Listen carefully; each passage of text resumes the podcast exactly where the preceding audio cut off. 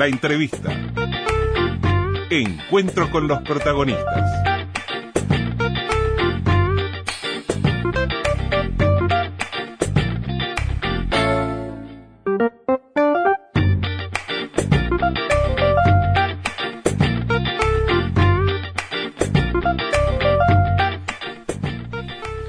El próximo domingo asume Luis Lacalle Pou la presidencia de la República. Se inician cinco años de un nuevo gobierno que a su vez marcan, a partir de este fin de semana, el final de una era de 15 años del Frente Amplio en el poder.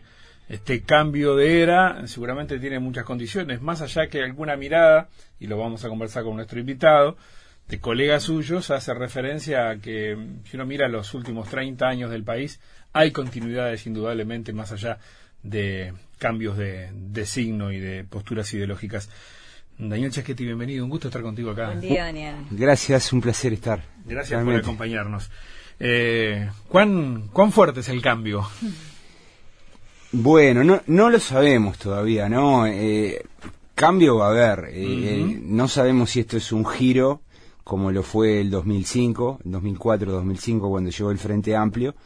Eh, el programa de, la calle Pou no es un programa radical. Eh, eh, la calle Pou es un, presidente que llega con muchos compromisos hechos en campaña, compromisos relativos a bueno a determinadas políticas que va a llevar adelante, pero también compromisos respecto a que algunas políticas no las va a tocar o no, la, o, no va a intentar reversión de, de esas eh, orientaciones desarrolladas durante los últimos 15 años, por lo cual eh, no, no, es, no, no es fácil ¿no? Eh, aventurarse a decir que se inicia una nueva época, este, que, que, estamos frente a una nueva era, digamos, este, porque bueno, porque cambiar las cosas en Uruguay no es fácil, porque la calle Pou es un presidente que va a gobernar con una coalición, pero en la coalición hay otros socios que tienen sus propias opiniones. Por tanto, todas las decisiones que vaya tomando tienen que ser negociadas. Entonces, eh, me parece que vamos a necesitar un, poco de tiempo, yo diría este año, para ver realmente dónde, dónde están los énfasis y, cuánto se quiere cambiar. ¿no? Pero sí es el fin de, de una era progresista, Daniel. Eh, lo, mismo. Podría, podría ser también un interludio, mm. el, gobierno de la calle Pou. Todo depende de cuánto él quiera cambiar. Si, si comparamos el programa de la calle Pou, o el programa de la coalición, en definitiva, con, por ejemplo, con el programa de 1989-90 de, de, la calle Herrera, de su padre, eh, vamos a encontrar que esto es muy tibio, ¿no? Este, aquel, aquel programa de la calle, y bueno, aquel programa de la calle era un programa reformista realmente, mm. porque se planteaba modificar la matriz eh, del Estado, la, relación entre el Estado y el mercado. Este, los cambios eh, propuestos eran profundos. Eh, se, se, propugnaba bueno un achicamiento del Estado, una desregulación de los mercados, una apuesta muy fuerte eh, para, eh, hacia el sector privado. Este, algunas de esas iniciativas se llevaron adelante, otras fueron trabadas, trancadas por distintas vías en el Parlamento, a través de referéndums, y, y, la coalición que formó la calle Herrera se, se, desmembró precisamente por eso, porque bueno, no había acuerdo en torno a, a las orientaciones. Más adelante vino Sanguinetti, hizo, también hizo algunos cambios, pero bueno, los hizo de otro modo, de manera más gradual. Por lo cual, este, cuando lo comparamos a, la calle Pou y su programa de la coalición, vuelvo a repetir, con aquel, aquella experiencia que realmente era reformista, esto es un, una, una, un intento tibio, ¿no? Por lo cual, este, yo lo que estoy diciendo es que eh, me parece que, que bueno, no, no, es tan claro cuánto va a virar a la derecha. Yo pienso que acaba de haber un ajuste, un ajuste de, de políticas sí se van a mover a la derecha, pero no, no creo que sea un giro tan radical. ¿Y esa visión del Estado a la que hace referencia Daniel puede llegar a, enfrentar al Partido Nacional con el Partido Colorado? Porque algunas cosas ya estamos viendo, ¿no? Sí, sí. Sí, ahí, ahí hay diferencias que obviamente la coalición va a tramitar. A, ver, la calle Pou está haciendo las cosas eh, muy bien, ¿no? O sea, él armó esta coalición, pensemos que es un presidente minoritario, solo tiene el 30% del, del, Parlamento. Esta coalición la formó, este, es una coalición que, que, que, que, tiene múltiples actores, nunca había ocurrido en la historia del país una coalición tan diversa, tan plural. Este, bueno, distribuyó los cargos con mucho cuidado eh, siguiendo un criterio de justicia distributiva, en, el entendido de que, bueno, de que en base a los votos y al peso parlamentario que tenés, te voy a entregar, eh, bueno, ministerios, directores de entes autónomos, direcciones de, de, ministerios. Entonces, bueno, como que la calle Pou está intentando eh, eh, armar esto de manera cuidadosa, ¿no? Este, por, por tanto, me, me parece a mí como que, bueno, que eh, eh, ahora se abren otros desafíos, ¿no? Es decir, una vez instalada la coalición es, el de tramitar las diferencias. Y yo creo que sí, que, que hay, hay diferencias entre los colorados, sobre todo los que vienen del vallismo. claro. Este, yo siempre recuerdo eh, aquella eh, aquel cuando cuando el primer intento para derogar la ley de empresas públicas eh, se llevó adelante por la vía de la consulta, ¿no? Eh, no se juntaron firmas. A diferencia del plebiscito de abril del 89, donde se juntaron, en, el, en el 92 fue por la vía abreviada. Y, y, en aquel entonces la ley preveía dos instancias. La primera instancia se convocó a la población, era el mes de julio, y no se llegó, se llegó un 19%. Este, y recuerdo que, bueno, que el ministro Cat, eh, herrerista, ¿no? Este, una de las personas de mayor confianza de la calle Herrera, eh, dijo aquella famosa frase, hoy ha muerto el Estado ballista. como, como para ponerle una bomba a la coalición, ¿no? Y, terminar de echar a los, a los, pocos ballistas que quedaban apoyando a la calle Herrera. Eh, luego se hizo la siguiente convocatoria y sí se pasó el 25% y el, el, el, el referéndum en torno a la privatización de las empresas públicas quedó habilitado.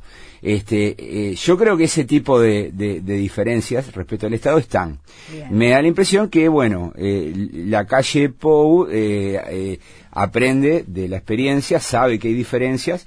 Este, también del lado del Partido Colorado no, no hay un deseo de, de dinamitarlo, está el deseo de cooperar, Sanguinetti quiere cooperar, Talvi también, Bordaberry ha recomendado desde afuera del gobierno quedarse hasta el último día, o sea, como que hay también una vocación por, por, por llegar a acuerdos. Pero, por ejemplo, la desmonopolización de ANCAP es un problema.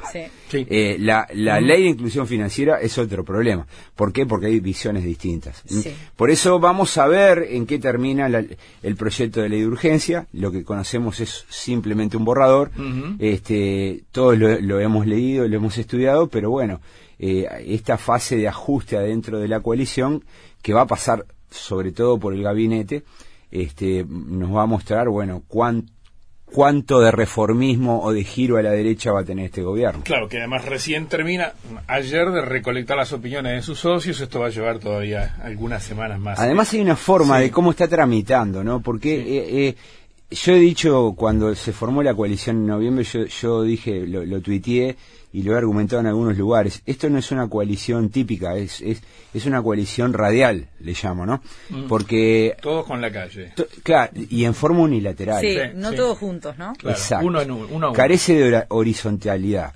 Eh, por ejemplo, la propuesta de Sanguinetti de armar una mesa política para tramitar las diferencias es una buena propuesta, pero que cambia el, proceso de toma de decisiones. Mm. En lugar de hacer acuerdos puntuales con la calle Pou, eh, donde obviamente hay dilemas, hay problemas, ¿no? Los que van a hablar con la calle Pou, que van de, de a uno, va Talvi, va Manini, va Mieres, mm. eh, todos carecen de información, eh, tienen información imperfecta, es decir, no saben qué arregló la calle con los otros. Claro. ¿Se entiende?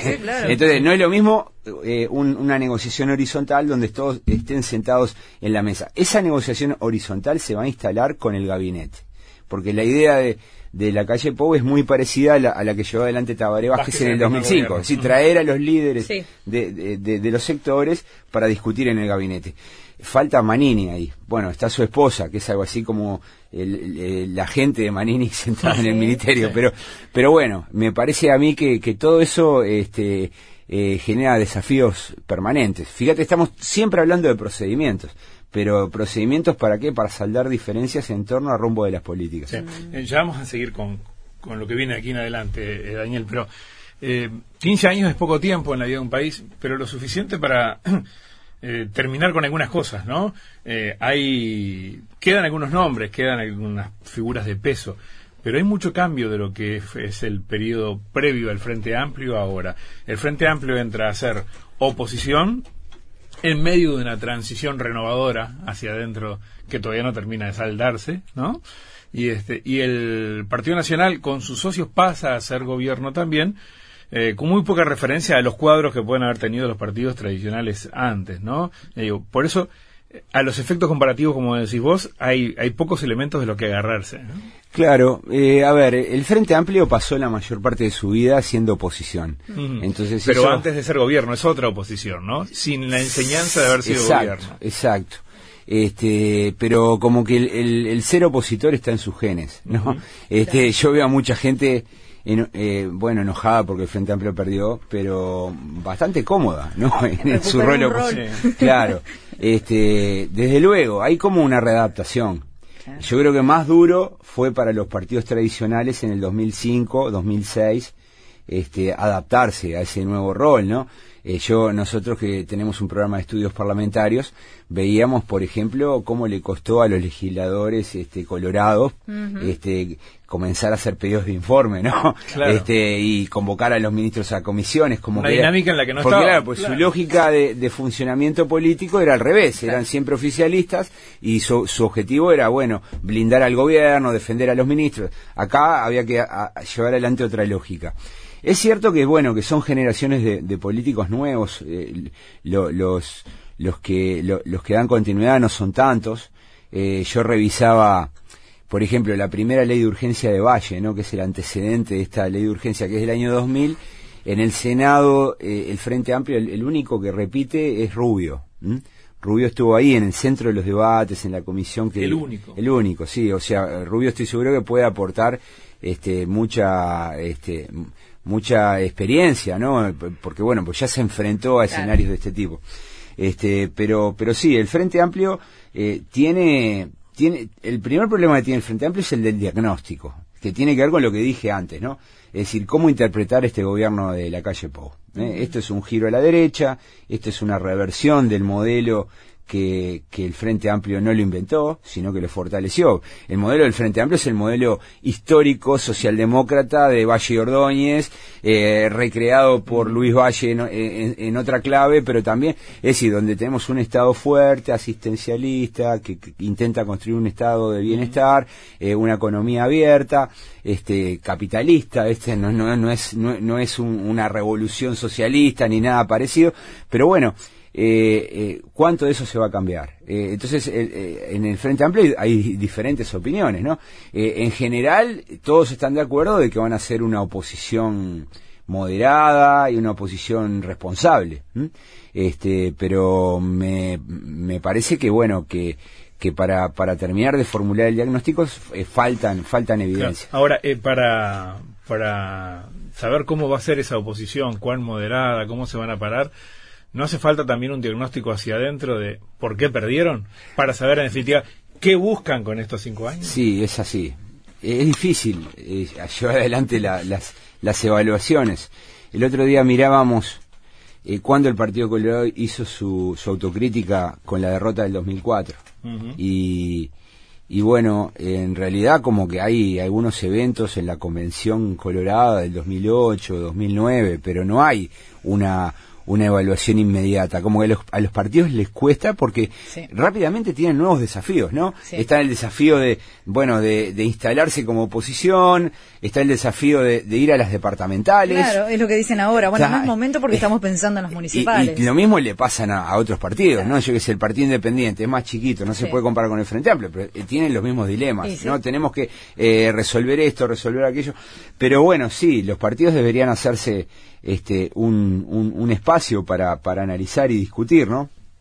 pero nos pasa hasta la academia, ¿no? O sea, en la academia este, eh, todavía en nuestras cabezas está la elección de octubre y de noviembre, este, que, dejó muchísimas novedades y no las hemos eh, estudiado en profundidad porque, bueno, porque eh, los episodios políticos van fluyendo y como que eh, necesitas, bueno, informarte, tratar de, de, entender, tratar de interpretar y, bueno, van quedando cosas ahí pendientes. Pero me parece que, bueno, a medida que esto se normalice, cuando el gobierno esté instalado y ya en funciones y la oposición está instalada y ya en funciones y pasen las elecciones departamentales, me parece que ahí va a comenzar a haber espacios para que, bueno, se analice esto con más tranquilidad. ¿Cómo te imaginas el debate parlamentario? Un parlamento que, por ejemplo, en el Partido Nacional algunos referentes históricos no están porque pasan el Ejecutivo, el caso de Luis Alberto Heber, pero un parlamento que tiene ahora cabildo abierto, que muchos analistas, colegas tuyos han dicho va a tener la llave el cabildo abierto. ¿Cómo te lo imaginas, Daniel? Bueno, mira, en el Senado me lo imagino eh, bastante parecido al,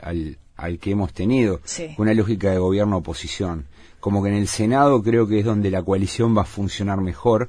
Eh, básicamente porque allí están los líderes. Claro. Este, bueno, porque ahí está Manini y Manini va a tomar compromisos y, y ahí hay menos partidos representados. hay solo cuatro. Manini va a tener que hacerse cargo de, disciplinar a, a, sus dos compañeros de bancada. Entonces creo que ahí va a ser una lógica gobierno-oposición. Además, por las características del Senado, en todas las comisiones del Senado la, coalición va a tener mayoría. Entonces, por lo menos al principio, el Senado va a ser como la Cámara eh, segura, ¿no? la Cámara safe, digamos. Sí, donde todo lo que llegue allí. Por algo la decisión de ingresar la por, ahí. Y creo que las principales iniciativas del gobierno van a ir por el Senado. Lo que sí, donde sí veo que, que, bueno, que va a haber novedades es en la Cámara de Diputados. Siete partidos, para Siete partidos, eh, muchos legisladores nuevos. Sí. Los de Cabildo son todos nuevos. nuevos. Este, Peri. El otro día Manini dijo que, que bueno, que él, eh, él no iba eh, que él no iba a garantizar porque eran bastante libres los, diputados para tomar decisiones ¿no? lo han demostrado ¿no? se está viendo en luz este, varios han demostrado entonces claro no van a ser soldaditos que, le, que levanten la mano cuando les digan. Entonces yo veo que ahí va a haber un escenario de mayor este, confrontación donde va a ser más difícil eh, alinear a los legisladores. Eso es una gran tarea eh, la ventaja que tiene la coalición es que tiene, eh, tiene un margen, ¿no? No tiene 50 diputados como tenía el Frente Amplio, donde cualquier diputado... Eh, si se te desalinea uno... Y... Cualquiera se, se, le enfrentaba, ¿no? Eh, lo hizo Darío Pérez, pero lo hizo Gonzalo Mujica, lo hizo... este Antes lo, lo, lo, hizo el diputado de 33, este eh, Mier, este, durante la discusión del presupuesto. Entonces eh, lo hizo también el diputado comunista Núñez. O sea, eh, eh, el Frente Amplio tenía es, esa dificultad. Acá hay, es una mayoría de 56 miembros, ¿no? Entonces puede haber algunas deserciones. Ahí hay como una forma de manejar. De todas maneras, gestionar esa mayoría exige todo un trabajo de coordinación. ¿Eh? Eh, se necesita gente muy dedicada a eso. Eh, no sé bien cómo lo está tratando, pero por ejemplo el Frente Amplio tenía una secretaría este, donde, bueno, las, las personas que trabajaban allí estaban todo el tiempo este, analizando cuántos diputados estaban adentro de la Cámara, este, cuántos salían, si salían, a dónde salieron, este, ir a buscarlos para ir a votar. Eh, bueno, eh, toda la previa, ¿no? La coordinación entre, entre los. Ahí hay un oficio. Bueno, sí, hay un oficio. Este, y bueno, y, hay que ver cómo lo tramita. Desde luego, quien va a estar más interesado es el Partido Nacional, y ahí, bueno, le va a caber mucha responsabilidad a Martín Lema y a, y a su equipo, ¿no? Claro, ahora, eh, decías recién una, una, oposición moderada, ¿no? Eh, uno escucha, eh, te va parando la oreja de todo lo que, lo que se manifiesta en estas semanas. hay posturas que dicen sí, esperemos a ver, como arrancabas tú, este, de qué se trata lo que viene otros este, advirtiendo ya eh, ni un paso atrás en la defensa de nuestras conquistas, por ejemplo, con resistencia, la resistencia y demás. Por eso, ¿te imaginas un escenario sí, de una postura moderada, con una eh, cautela y responsabilidad extrema? ¿Te imaginas el bombardeo de pedido de informes y llamados a comisión y, planteo de interpelaciones? ¿Cuál es el escenario? Me imagino si eh, eh, a, la bancada del Frente Amplio utilizando todos los recursos que le brinda el Parlamento, que son hacer pedidos de informe, va a haber muchos, llamar a los ministros a comisiones, va a haber interpelaciones desde luego, mm. este, pero no va a ser nada del otro mundo, o sea, eh, los partidos que ganaron la elección este, fueron muy duros en esta última legislatura, pero muy duros, ¿eh? Este, eh, judicializaron muchos conflictos, ¿no? Eh, por ejemplo, intentaban este, sacar una comisión, una comisión investigadora, no tenían los votos, inmediatamente llevaban todas sus denuncias a la justicia. Era algo que no, no era usual, no era frecuente, ¿no? Este, por tanto, sí, el Frente Amplio eh, va a ser, va, va, a ser exigente, este, no sé si tan duro como lo fue eh, aquella foto de las gabardinas, ¿se acuerdan? Llevando los antecedentes de, de, ANCAP, ¿no? Este, bueno, no sé si van a llegar a eso, ¿no? Bueno, viste que Bonomi dijo, yo no voy a integrar la Comisión de Seguridad y tampoco te voy a interpelar, le dijo a la rañada. No, Bonomi piensa trabajar en, el área de trabajo. sí, sí. En el área laboral, sobre todo. Bueno, sí, este, no, no sabía eso, pero... Eh, es curioso mm. eh, porque seguramente dentro de la bancada de senadores no debe haber nadie que sepa tanto y, tanto mm. detalle como, como como Bonomi, pero bueno, capaz que está bien. Él fue ministro de Trabajo también, entonces este, mm. perfectamente puede trabajar en eso. Eh, lo, lo, lo que creo es que es que la oposición del Frente Amplio no va a quedar restringida o digamos de la izquierda en general no va, no, va a quedar restringida a la arena parlamentaria. Mm. Creo que va a haber mucha movilización social este, y, y, la movilización social no la controla el Frente Amplio. Mm. O sea, son actores eh, autónomos, independientes. Eh, por ejemplo, el sindicato de, de de secundaria, FENAPE, ya se declaró conflicto. el Frente Amplio no llega ahí, es más... más allá de afinidades son movimientos autónomos. Sí, autónomos y que inclusive sus dirigentes no sé si votan al Frente Amplio, ¿no? Tiendo a creer que no, este, que están a la izquierda, este, por tanto, me parece que también va a haber mucha oposición desde afuera. ¿Y por qué hablo de la oposición fuera del Parlamento? Bueno, porque esa oposición puede embretar al Frente Amplio. lo puede, Y le puede competir, eh, lo puede dejar en una posición digamos, tibia, ¿eh? frente, a, frente, a, frente a una parte de, de, de, la sociedad, ¿no? Claro, corriéndolo por izquierda. Corriéndolo por izquierda se diría este, eh, en la jerga, pero bueno, eso también va a ser una presión sobre el Frente Amplio, ¿no? Eh, también está la posibilidad de que, bueno, de que pongamos este, algunos sectores que se sientan afectados por alguna medida del gobierno, pongamos, si se aprueba la desmonopolización de la importación del combustible, que el, sindicato ANCAP eh, decida ir a, eh, por un referéndum. Sí. Y, y, ya le pasó estas cosas al Frente Amplio, ¿no? Es decir, que eh, antes de ser gobierno, ¿no? Que los sindicatos empezaban a juntar firmas y lo terminaban presionando, arrinconando y bueno, se sumaba al Frente Amplio. Le va a pasar cosas de ese tipo. Entonces va a estar tensionado y tironeado este, entonces me parece que bueno que el escenario no se va a reducir a, la vida parlamentaria, ¿no? Eh, nos esperas un minuto, hacemos una pausa. Seguimos conversando con el doctor en ciencias políticas Daniel Chaschetti que nos está acompañando esta mañana acá. Eh, Daniel, eh, hay una impronta frente amplista que supuestamente la historia, cuando la miremos en perspectiva dentro de 20, 30 años, va a marcar este periodo. Sí, claro eso no hay duda. Este, el, Uruguay de hoy eh, eh, no tiene, bueno, es muy diferente al de, al, de 2004. O sea, el Frente Amplio gobernó 15 años y cambió al Uruguay. Eso no, no hay duda. Eh, hay múltiples indicadores en lo económico, en lo social, en lo cultural, en lo institucional. Este, y creo que con el paso del tiempo se va a ir generando una, digamos, una, eh, una síntesis de ese cambio, en qué consistió, ¿no?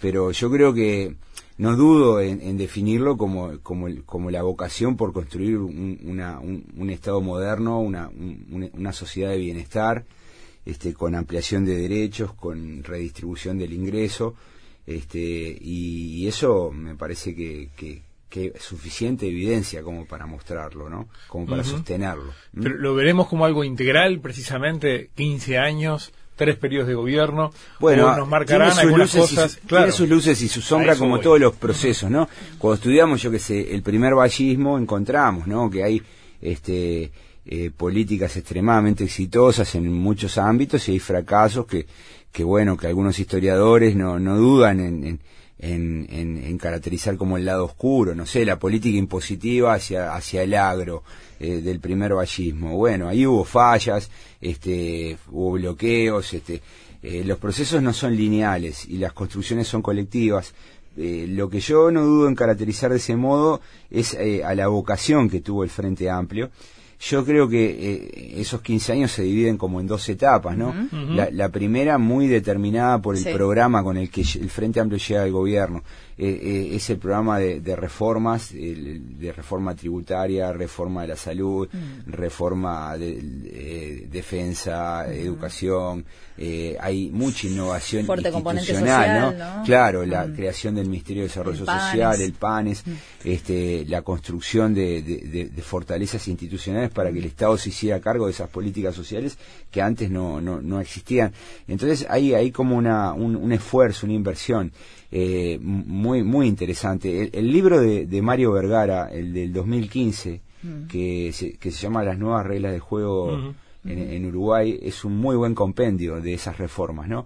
Este, yo, yo digo, bueno, eh, no está todo, faltan cosas, pero eh, lo que está en ese libro es un buen es un buen resumen de, de, bueno de la del grado de innovación que trajo el Frente Amplio sin inventar un modelo vuelvo a repetir porque en cierto modo se recrearon las bases de, de lo que Uruguay vivió en determinados momentos del siglo XX sobre todo en el primer vallismo y tal vez en la etapa del de oro de Luis Valle, este, pero, pero, pero bueno, con, con soluciones innovadoras, ¿no? Y yo creo que muchas de esas cosas no van a ser revertidas porque son útiles, ¿no? A nadie se le ocurriría eh, eh, eliminar la agencia eh, de, de, investigación e innovación, ¿no? La ANI, a nadie se le ocurriría eliminar el INEFOP, a nadie se le, se le ocurriría eliminar este, el, el, el MIDES, o sea, hay mucha digamos, creación institucional este, que, que, permitió gestionar mejor las ¿No va a haber retroceso en las políticas, en la agenda de derechos, como se dice ahora? No, ¿Pensás que no? no? creo. El compromiso que tomó la calle Pou fue muy claro. Si lo, si lo intentaran, este, me parece que, tendría un costo político altísimo. Lo que sí puede haber es, formas de interpretar esas políticas, ¿no? Pongamos, el ministro de Salud Pública es de Cabildo Abierto. Tal vez él eh, no sea, no tenga tanto celo en la, en, la, vigilancia del cumplimiento de la ley. Pero bueno, los usuarios tienen otros mecanismos, ¿no? Está la justicia, este, eh, las organizaciones sociales van a tener que estar vigilantes, porque el proceso de una política pública no es solamente el Estado llevando adelante la política, están también los beneficiarios y está la sociedad civil que, que, que, observa, ¿no? Entonces, bueno, me parece que esta va a ser una etapa también para que las organizaciones de la sociedad civil este, instalen observatorios, eh, se muestren vigilantes, se hagan muchas encuestas de satisfacción.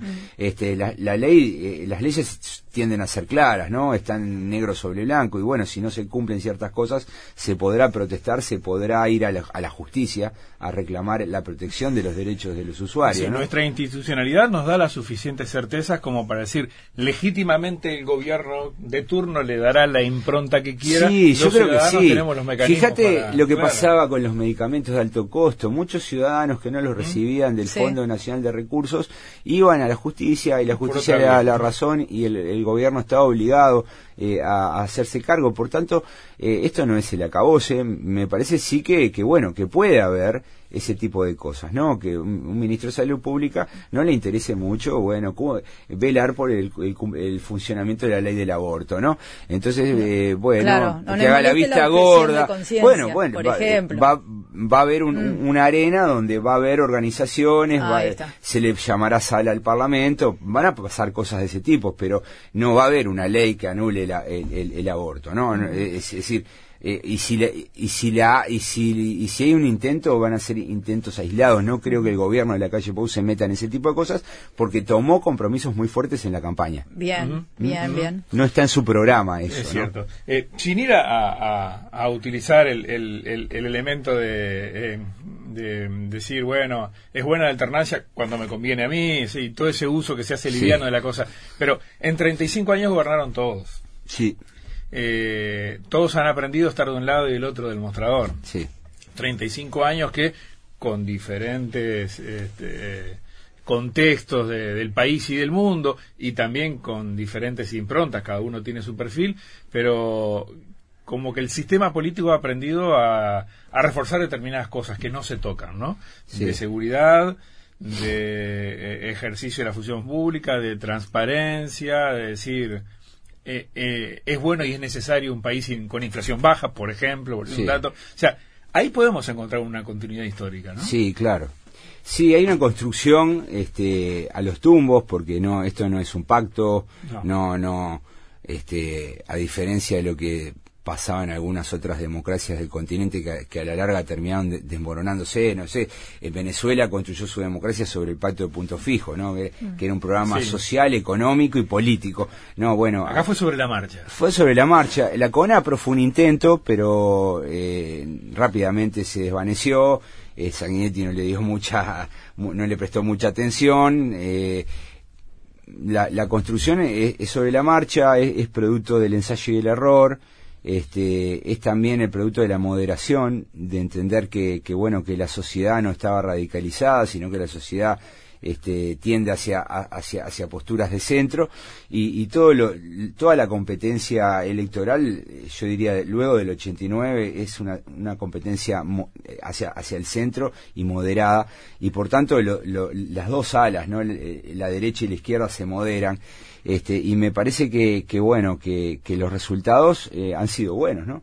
Este, ahora, para el país. Para el país. Ahora, eh, eh, este tipo de, convergencias, donde hay cosas que no se tocan, que, que muchas veces de afuera dicen, ah, qué bien Uruguay, gobierna a la izquierda, gobierna a la derecha, y, y, el país sigue en un rumbo, es un juego peligroso y, y hay que tramitarlo con mucha inteligencia, porque es, eh, por ejemplo, no había democracia en América Latina donde las élites estuvieran más de acuerdo en el rumbo que, Chile. ¿Mm? Estaban tan de acuerdo que se fueron despegando de, la sociedad. ¿no? Y hoy la democracia chilena eh, navega en un mar de incertidumbres, no sabemos a dónde va a terminar, este, se va a escribir una nueva constitución, eh, los, los partidos no tienen arraigo social, este, Chile hoy es, como una nave sin rumbo. este, y, y, eso fue producto de, de un excesivo acuerdo entre las élites y un distanciamiento de la sociedad. Y, y por eso a mí me parece que, que la política necesita cierta polarización, cierto debate de ideas y sobre todo este, partidos políticos que no se olviden de la gente, ¿no? Claro. Eh, es muy cómico esta discusión que estamos teniendo en torno a las recorridas por Montevideo, ¿no? Sí, ¿no? Este, claro, porque en realidad lo que nos están indicando es que eh, hay, los partidos de la oposición se olvidaron de, de, de, la sociedad. Eh, ahora salieron a recorrerla y se están encontrando eh, con la pobreza. Con la pobreza, no, con, los, con la, mm. a ver, sí, la pobreza, pero además mm. eh, la, lo que es la vida en los asentamientos, ¿no? Este, y es, bueno, mm. yo celebro que vuelvan a recorrer, ¿no? Mm. Que, que, vuelvan a trabajar, que, que se metan, ¿eh? que se embarren, mm. porque es la única forma de que el, sistema funcione, ¿no? Claro, pero además esos acuerdos de élite mm. que, que pueden estar circunstancialmente eh, lejos de la gente, eh, son a veces eh, los que terminan generando ese caldo de cultivo que lo estamos viendo en distintos países del mundo para que por derecha o por izquierda aparezcan, se jueguen y aparezcan esos populismos que le están complicando la vida mucho, sí, sí, sí. Sí, que además son tan tentadores, ¿no? Este, eh, ojo, acá han aparecido, ¿no? Es decir, yo una de las, de las cosas que más me le cuestiono al, a la calle Pau es que no vi que esté sentado en esa coalición porque Novik, la, eh, la campaña de Novik eh, fue una afrenta para todo el sistema político. Sí, en la puerta del Parlamento. Exacto, hacía campaña diciendo disparates en la puerta del Parlamento y lo tienen sentado en la coalición. La verdad que eh, para estar sentado en la coalición debería, Novik debería hacer una autocrítica y pedir disculpas, este, porque él acusó a todos los senadores, a todos los diputados, a toda la clase política de ser unos bandidos este, de que se estaban llevando el dinero, este, y bueno, y lo tienen sentado ahí, ¿no? Este, entonces, ese tipo de cosas, este, eh, Uruguay no es ajeno, han habido intentos, ¿no? Sartori fue otro intento, este, esta, esta idea de desprestigiar la política y en cierto modo cabildo abierto también, ¿no? Este, entonces, bueno, hay que tramitar esos, esos, este, porque es oportunismo en definitiva, ¿no? Es aprovecharse de un malestar de la población para decir, miren, son ellos, ¿no? Claro. Este, y además este, teniendo a mano todos los insumos que nos da la historia, ya sabemos lo que pasa. Sí, sí, sí, y ya lo vemos todo el tiempo, ¿no? Entonces, este, bueno, a mí me parece que, que, bueno, lo que está haciendo en definitiva los partidos tradicionales es tratar de absorber a esos elementos, me parece que a Sartori lo absorbieron, este, bueno. Sí, hay una estrategia que, que dice mejor tener dentro. Totalmente. Y eso capaz que funciona, pero bueno, es en cierto modo es responsabilidad de los partidos tradicionales de, lidiar con estos, porque en el futuro pueden surgir también por otro lado. Y los ha habido del otro lado, bueno, los hay también. César Vega es un poco eso, ¿no? este, desde la izquierda este, tiene un discurso bastante digamos, eh, anti-establishment, mm. eh, anti, anti, anti partidos, anti política y, bueno, eso eh, es, bastante preocupante. Daniel, gracias por acompañarnos No, por favor, gracias por invitarme. En este estudio no quería irme sin mencionar a Sergio, Sacomani, ¿no? Sergio Sacomani. cuando entré y vi la placa me, me, me, emocionó. gracias.